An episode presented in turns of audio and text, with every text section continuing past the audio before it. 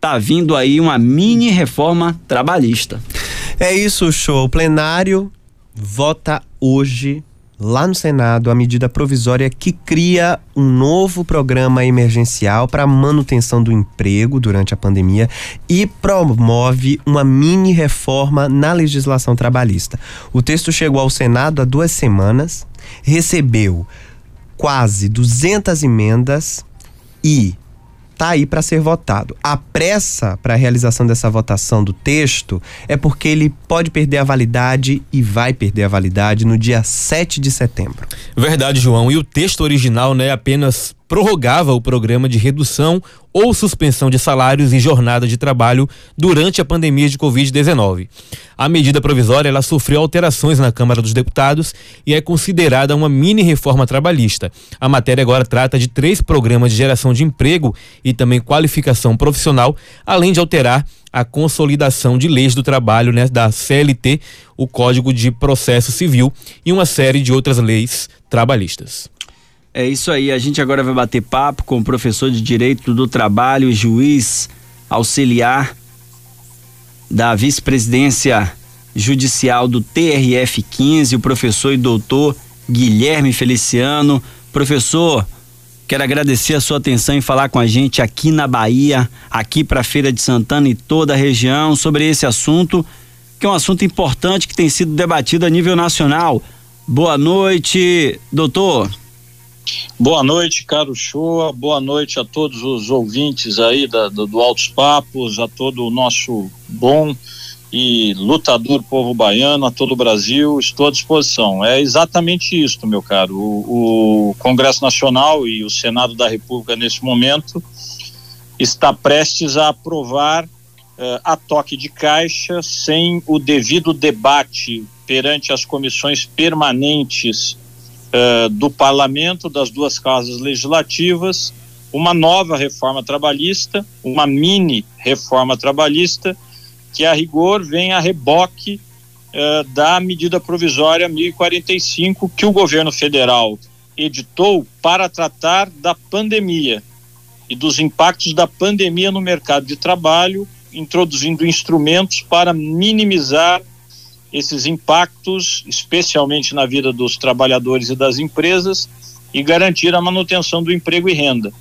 Mas uh, uh, os parlamentares aproveitaram o ensejo e inseriram nesse texto uh, uma série de dispositivos, praticamente triplicaram o número de dispositivos da medida provisória para inserir ali o que a gente chama no jargão legislativo de jabutis não é? Porque não tem pertinência temática com a questão da pandemia, uh, mas estão ali para aproveitar essa tramitação mais célere e obter o que não se esperaria por meio dessa medida provisória, que é exatamente esta nova reforma trabalhista. E já antecipo a você o show, a meu ver e na visão de vários especialistas, de um modo absolutamente inconstitucional. Não poderiam fazer isto.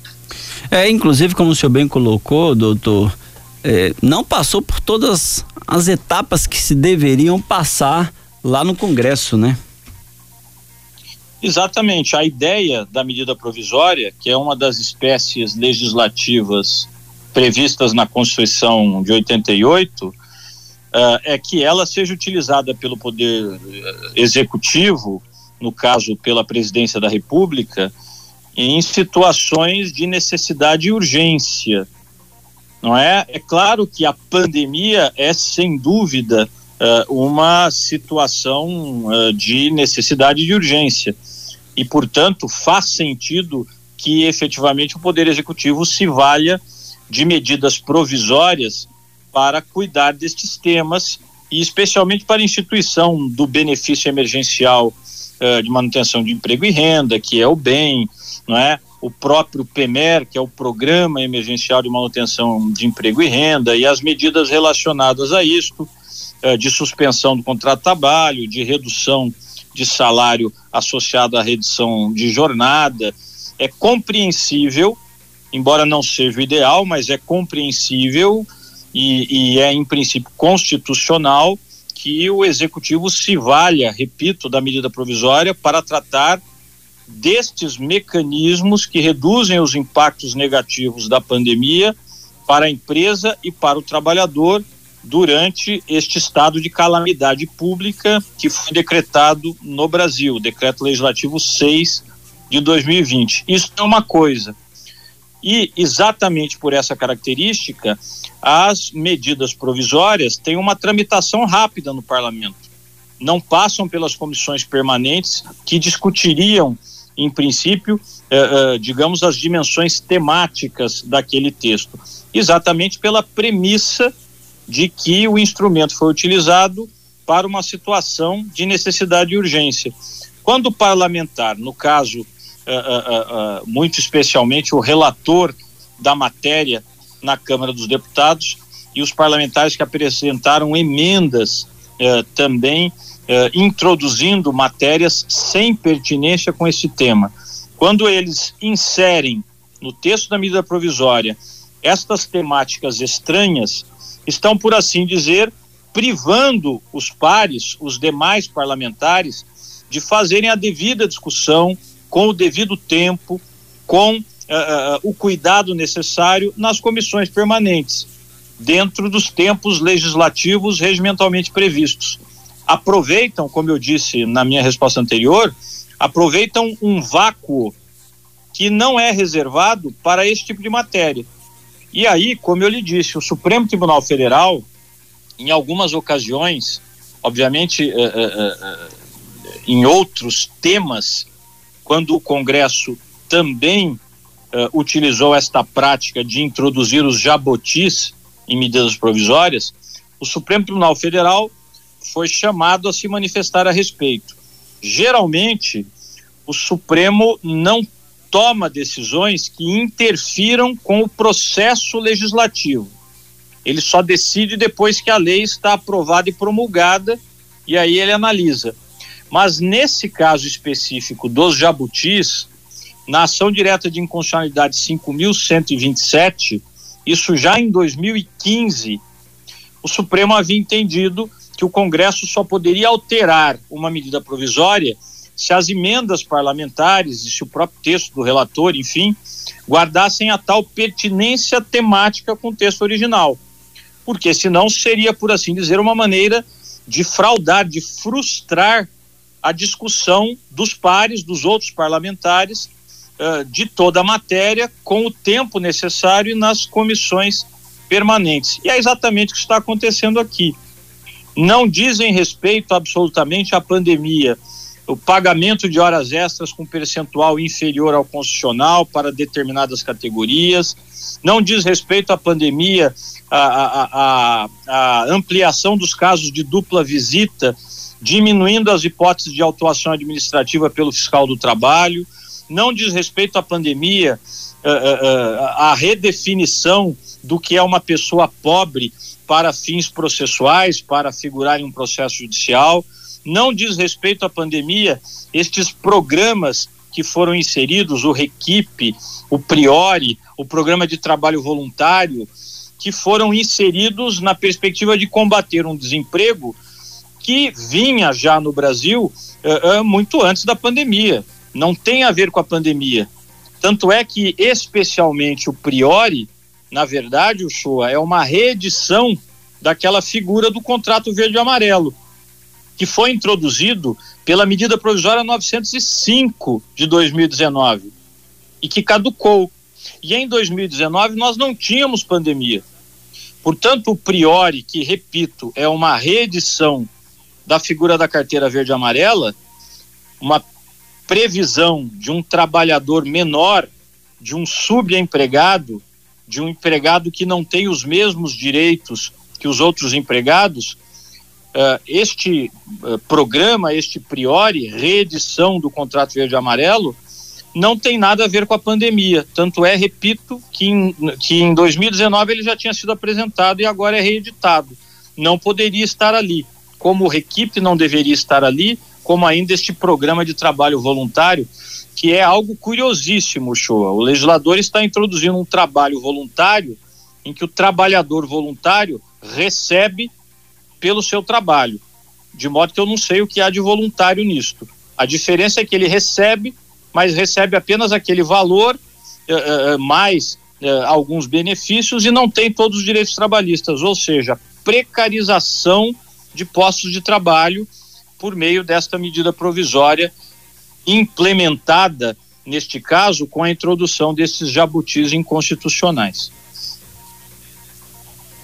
A gente está batendo papo com o professor de Direito do Trabalho e juiz auxiliar da Vice-Presidência Judicial do TRF 15, o professor e doutor Guilherme Feliciano. João, João França também batendo papo com a gente aqui, João, com o professor e doutor Guilherme.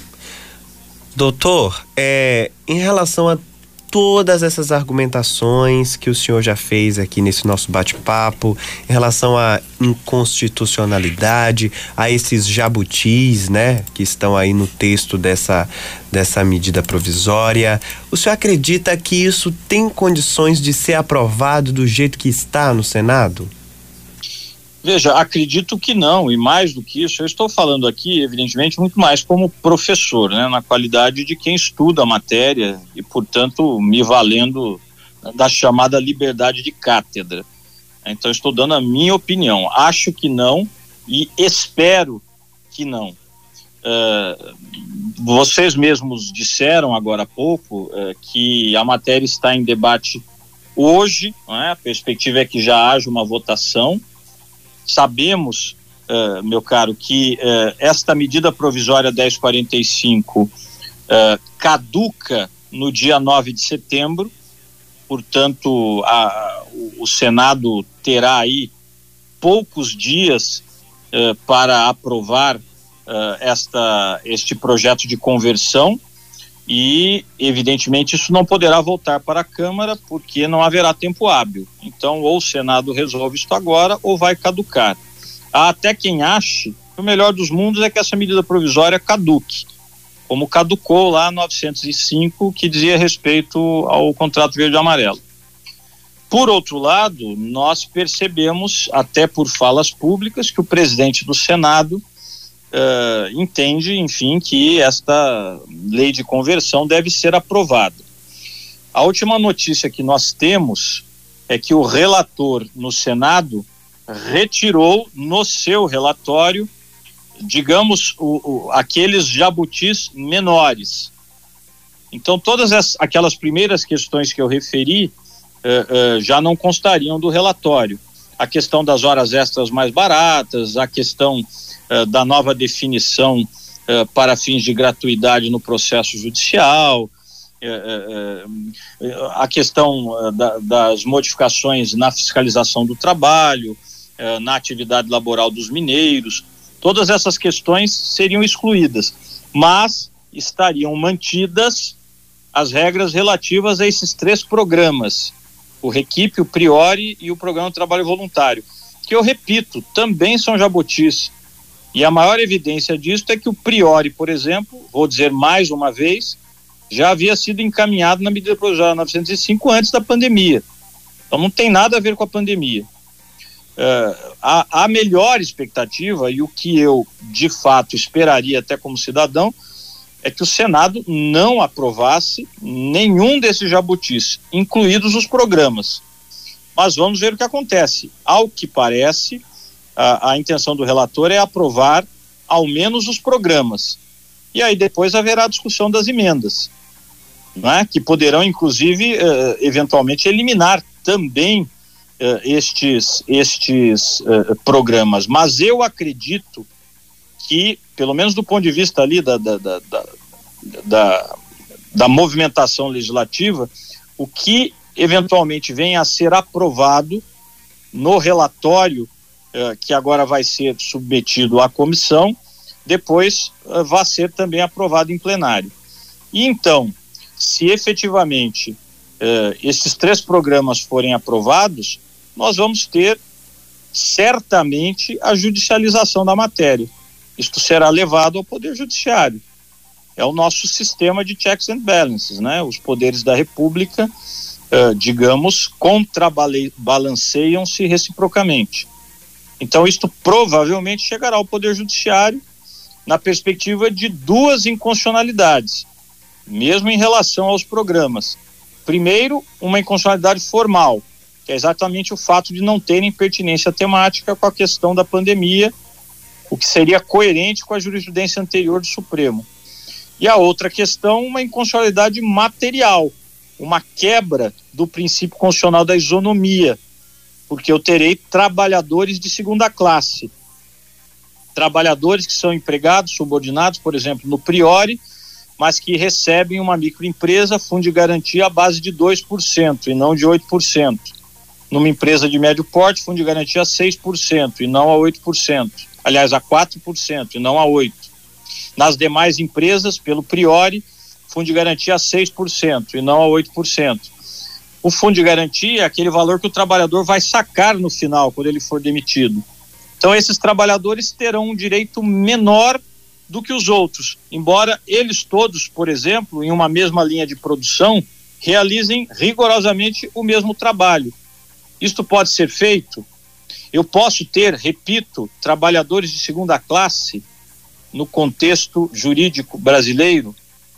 Eu posso ter uh, horas extras pagas, isto agora sai do relatório, mas estava previsto no que veio da Câmara, horas extras inferiores a 50%, quando a Constituição diz no artigo 7 textualmente que as horas extraordinárias, aquelas horas trabalhadas a, além da, da jornada normal do trabalhador, devem ser acrescidas de no mínimo 50%, essa expressão constitucional eu posso ter estas horas que ultrapassam a jornada legal daquele trabalhador, ainda que a jornada dele seja inferior a 8 horas, pagas a 20%, tudo isso me parece materialmente inconstitucional. Então, respondendo a você, espero e uh, acho que uh, nesta votação do relatório tudo isso seja excluído. Se não for excluído, quero crer pela tendência do que já se viu em outras ocasiões, que o plenário vai ratificar o que vier da comissão. E aí, esses aspectos serão discutidos no judiciário. O que é ruim, né? Porque traduz insegurança jurídica. E a gente já tem tanta tantos casos aí que acabam traduzindo essa insegurança jurídica, né? Professor, eu quero agradecer a sua atenção em falar com a gente aqui para Bahia nesse assunto que está sendo debatido hoje aí a nível nacional aí no Senado e a gente traz essa pauta aqui para a gente discutir, porque a gente tem que estar tá atento a essas mudanças, a essa mini reforma